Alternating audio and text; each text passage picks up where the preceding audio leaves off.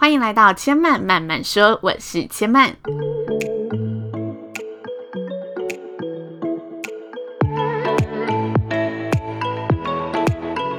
目前频道在 iTunes Store、Spotify、Google Podcast 都听得到。喜欢的朋友，欢迎帮千嫚订阅并留言评论，让更多人可以认识千嫚慢慢说喽。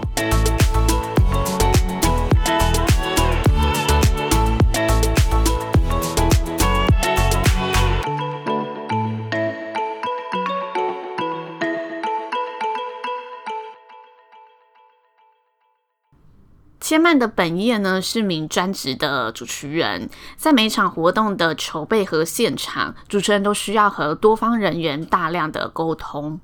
那前阵子发生了一件事，让千曼觉得，哇哦，这个沟通误会也来得太突然了吧。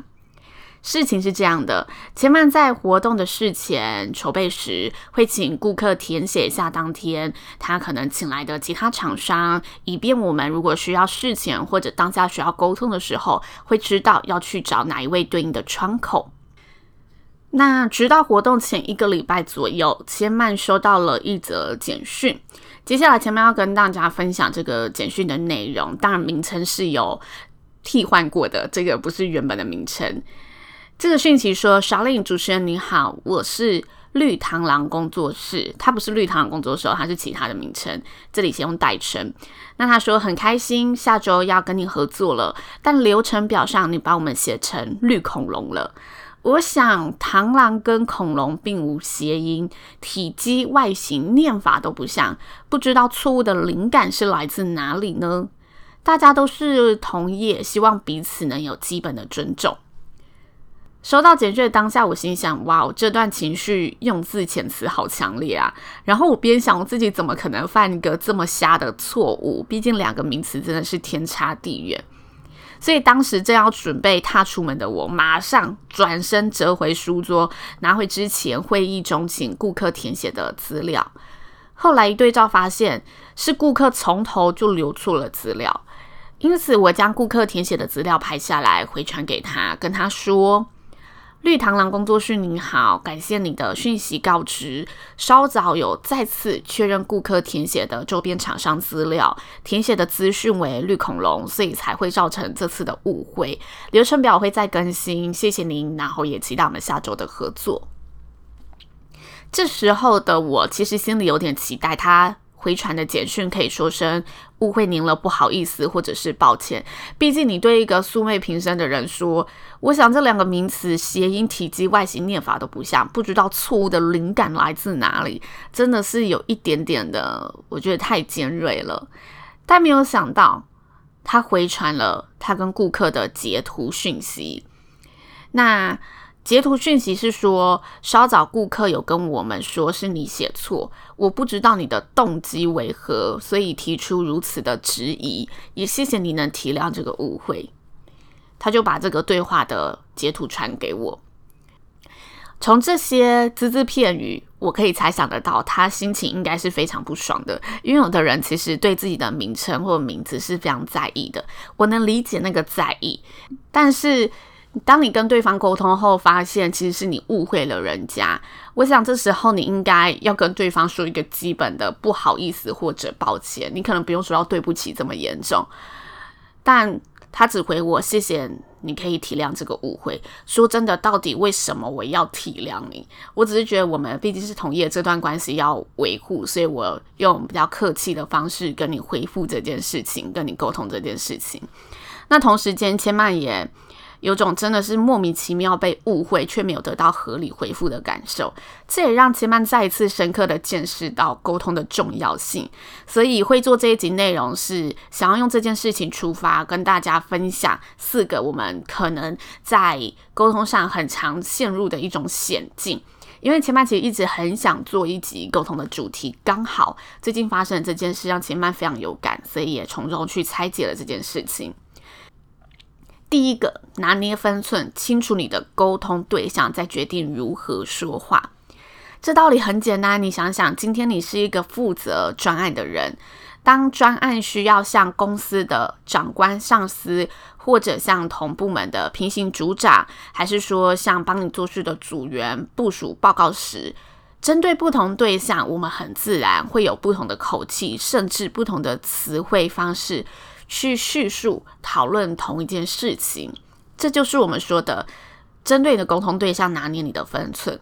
那在这一个案例当中，刚刚千曼就是是现实生活中发生的案例剖析，厂商对厂商之间是属于平行的合作关系，我们并没有谁位阶高谁位阶低，所以这时候就很像刚刚说的，我们是同部门平行组长在做这一次专案的沟通。基本上，你只要维持基本的礼貌和尊重沟通，我想不会出太大的差错。但开头就以这种上对下的质疑问句，对着不认识的合作厂商咨询，我想真的是有失分寸和礼仪。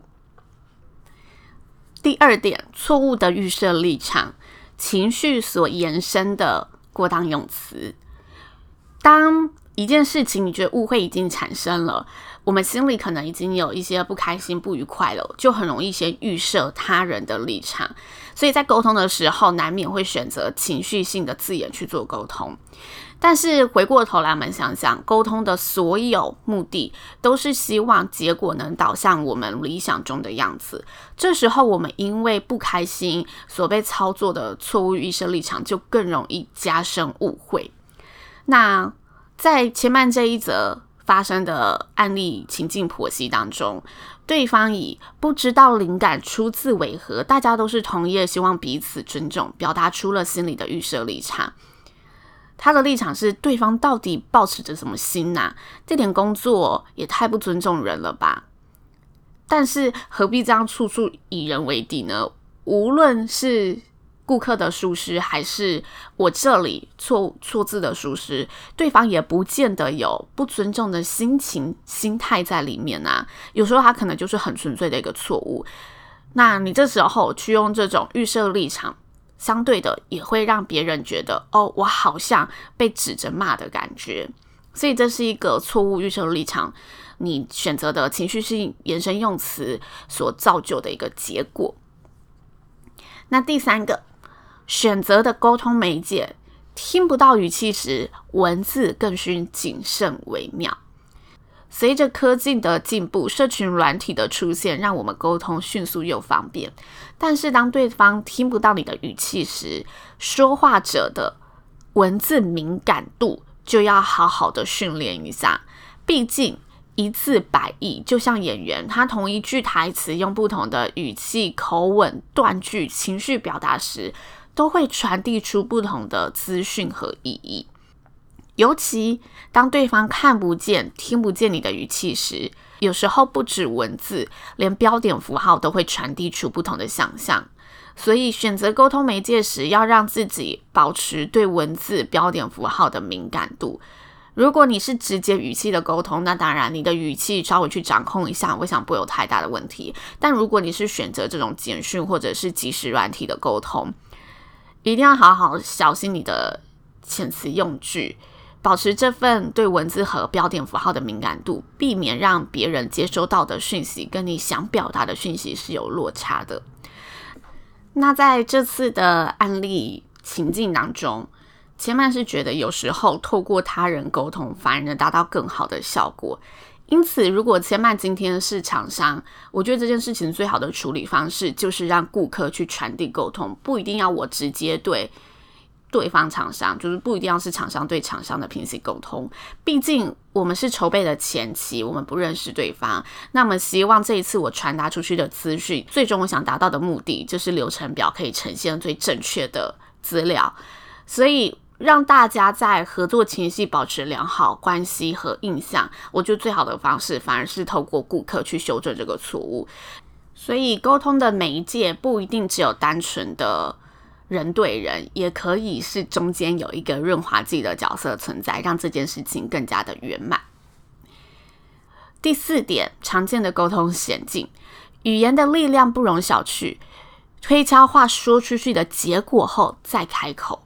俗话说：“一言既出，驷马难追。”自己要为自己说出去的话负责，也包括了你要为自己开口所带来的结果负责。在每次的发话之前，让自己多几秒钟思考一下，这句话说出去可能会造成什么结果。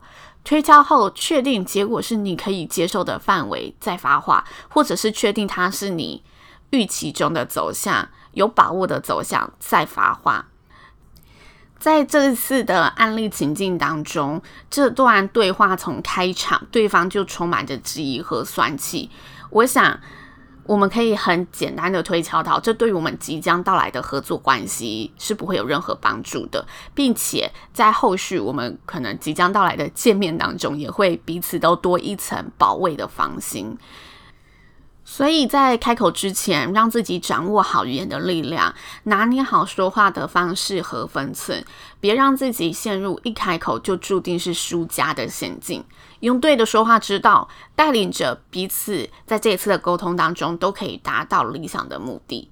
以上就是千嫚这集节目的分享内容喽。如果大家对于沟通或者对于人际关系上的处理有任何的想法心得，都欢迎留言跟千嫚分享。